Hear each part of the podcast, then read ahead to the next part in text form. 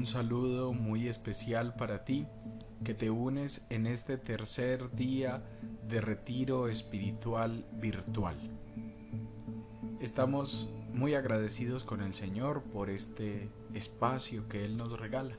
Sacar 20 minutitos al día para contemplar su amor y, como lo hemos visto en los dos días anteriores, ver cómo Él nos ha llevado de su mano, ver cómo en el camino de la vida no hemos estado solos. El día de hoy vamos a tomar contacto con nuestra historia.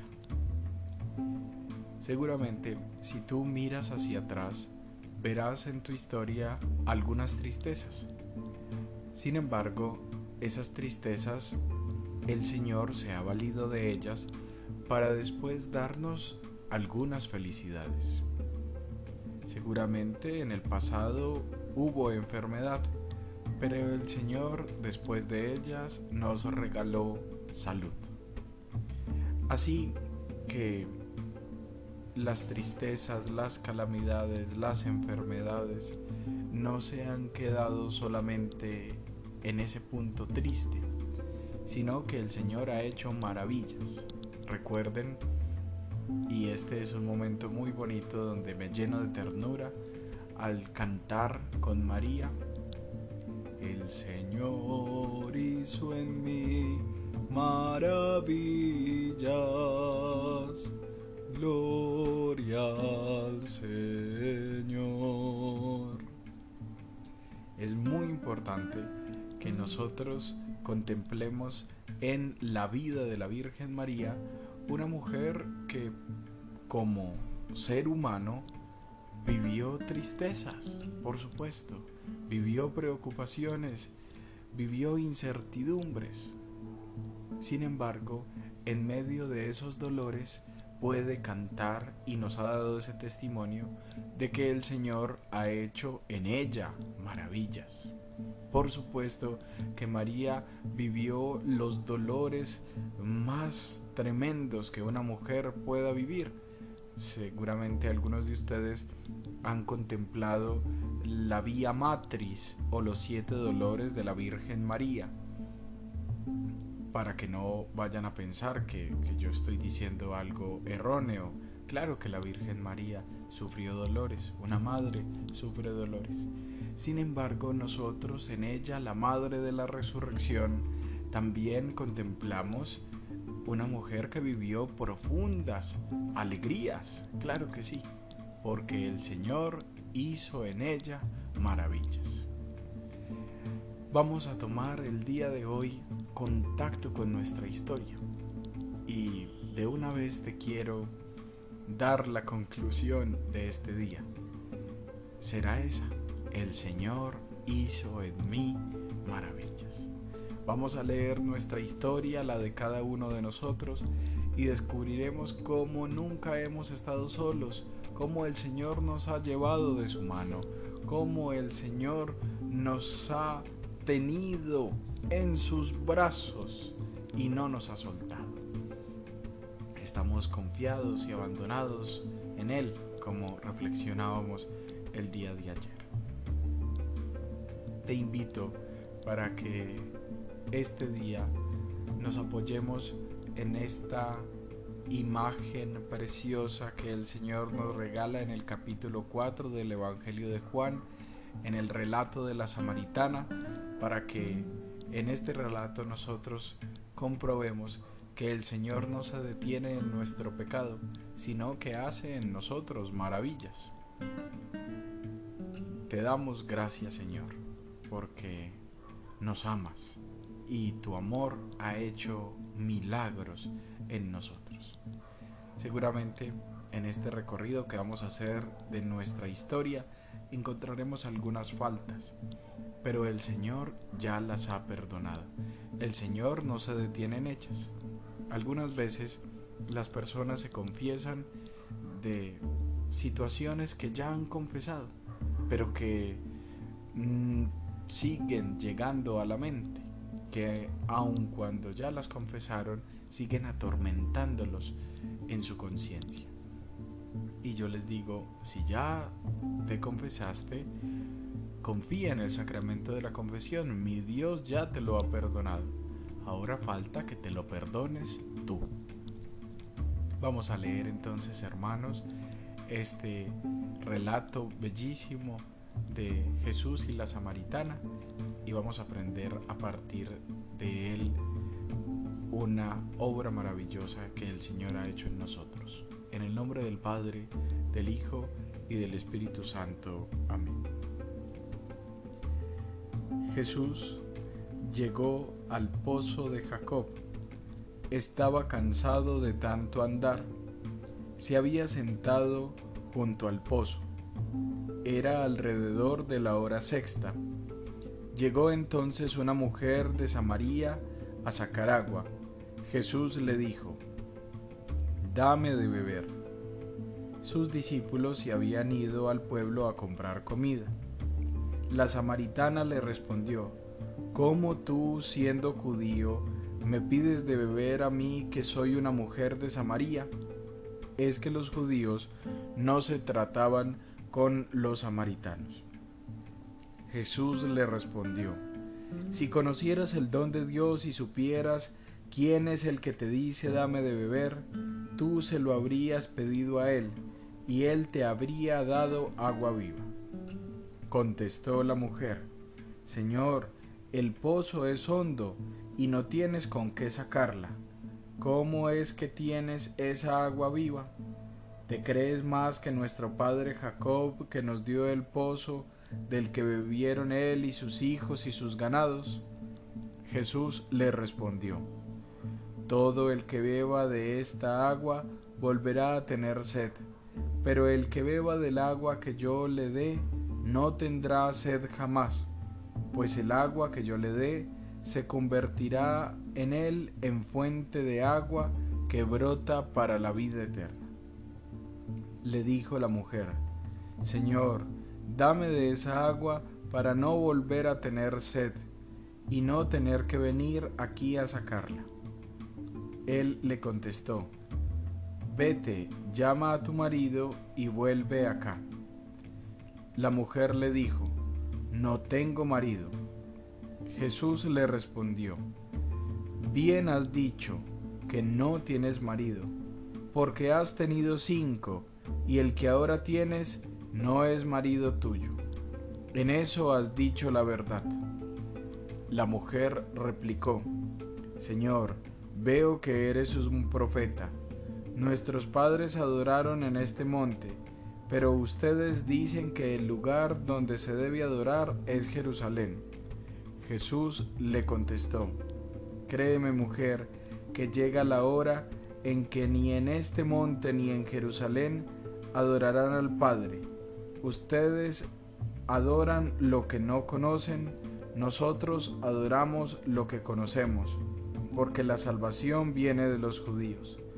Pero llega la hora, ya estamos en ella, en que los adoradores verdaderos adorarán al Padre en espíritu y en verdad, porque así quiere el Padre que sean los que le adoren. Dios es espíritu y los que adoran deben adorar en espíritu y verdad. Le dijo la mujer, sé que va a venir el Mesías, llamado Cristo. Cuando venga, nos lo desvelará todo. Jesús le respondió, Yo soy el que está hablando contigo. En esto llegaron sus discípulos y se sorprendieron de que hablara con una mujer, pero nadie le preguntó qué quería o qué hablaba con ella. La mujer, dejando su cántaro, corrió al pueblo y dijo a la gente, Vengan a ver a un hombre que me ha dicho todo lo que he hecho. ¿No será el Cristo? Salieron del pueblo y se encaminaron hacia él. Palabra del Señor. Gloria a ti, Señor Jesús. Seguramente algunos de ustedes se preguntarán por qué leí completo este relato del Evangelio de Jesús y la Samaritana, porque es un relato bastante largo y para el tiempo que tenemos en el podcast, que es de menos de 20 minutos, pues debía haber elegido un evangelio más corto. Pero hay unos detalles que no quería pasar por alto.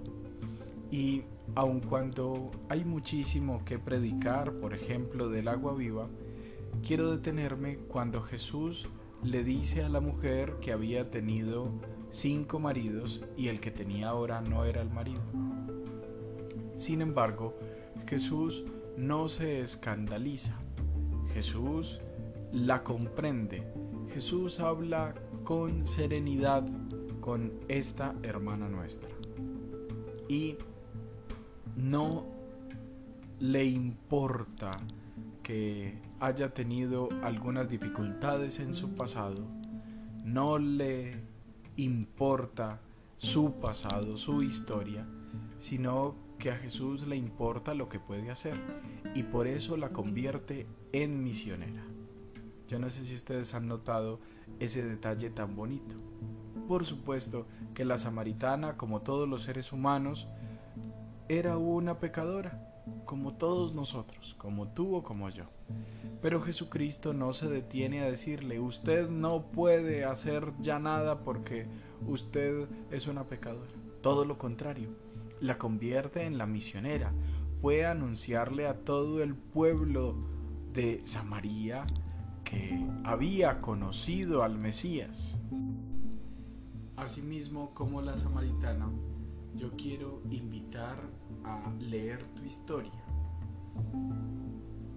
con la perspectiva cómo Dios te ha ido acompañando poco a poco, cómo Dios te ha tenido paciencia. Es importante que nosotros descubramos que yo les digo a veces a las personas, dime cuántos hijos ha criado mi Dios. Y entonces la gente me dice, no, pues millones y millones de, hijos. Bueno, como el Señor ha criado tantos hijos, tiene mucha experiencia en eso. Y por esa razón sabe que los hijos de Él, a la edad que tú tienes, cometen estos errores. Así que el Señor nos ha tenido paciencia. No quiere decir que no considere nuestro pecado como algún error, ni más faltaba. Pero el Señor no lo considera como el fin. Yo quiero decirte lo muy fuerte. El pecado no es el fin. No lo digo yo, lo dice la misma iglesia. ¿Sabes tú que el canto más importante quizá que hay en nuestra iglesia se canta en, el, en la vigilia pascual, la solemne noche del sábado santo, el pregón pascual que dicen que es autoría de San Agustín. Y canta bellísimamente el pregón. Oh feliz culpa que mereció tan grande redentor. Oh feliz culpa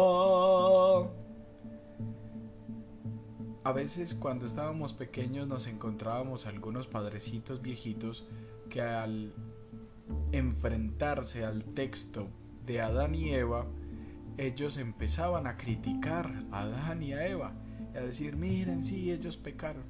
Y el pregón pascual antes les agradece. Si no hubiera sido por el pecado de Adán, Dios no nos habría rescatado. Entonces, antes gracias a Adán y a Eva, porque nos han permitido conocer al Salvador. Su pecado hizo posible que Dios nos redimiera. En el mismo sentido habla Pablo cuando dice, donde abundó el pecado, sobreabundará la gracia. Así que nosotros lo vemos claro en la vida de estos dos, de Agustín o de Pablo, como entre más grande fue el pecador, más grande es el santo. De tal manera que tu pecado no es el fin. Tu situación de tu pasado o del presente que te ha sacado lágrimas no es el fin, ni el Señor está mirándote como el peor de sus hijos, ni más faltaba. El Señor te mira con ternura, el Señor te mira con esperanza y confía en que tú puedes hacer de tu vida una vida feliz. Porque el Señor ha hecho en ti maravillas. Y como Él es tu papá, sabes tú que el sueño más grande de un papá o de una mamá es ver a sus hijos felices. Por lo tanto, y con mayor razón, tu papá en el cielo, el sueño más grande que tiene contigo es verte feliz, es verte radiante. Y por eso cada vez que tú sonríes, tu papá sonríe, nuestro Dios sonríe. Así que te pongo como tarea darle muchas sonrisas a mi Dios. Pero mentiras que esta no es la verdadera tarea del retiro.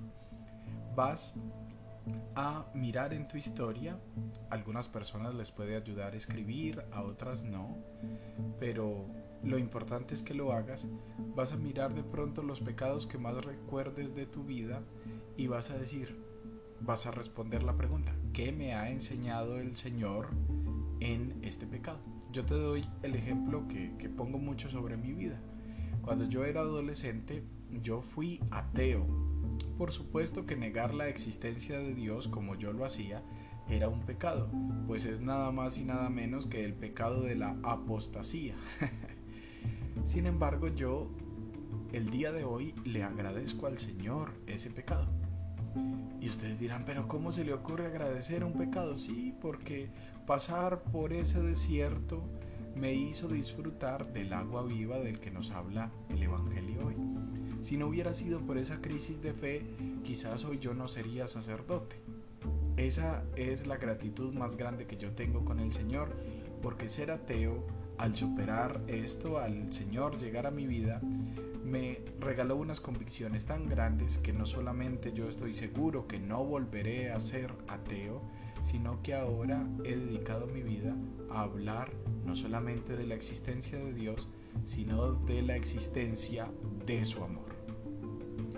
Cuando hagas este repaso de tu vida y respondas qué te ha enseñado el Señor en cada situación de pecado, cuando te lo perdonó, la meta que te vas a trazar es responder la pregunta ¿cómo quieres ser recordado cuando mueras?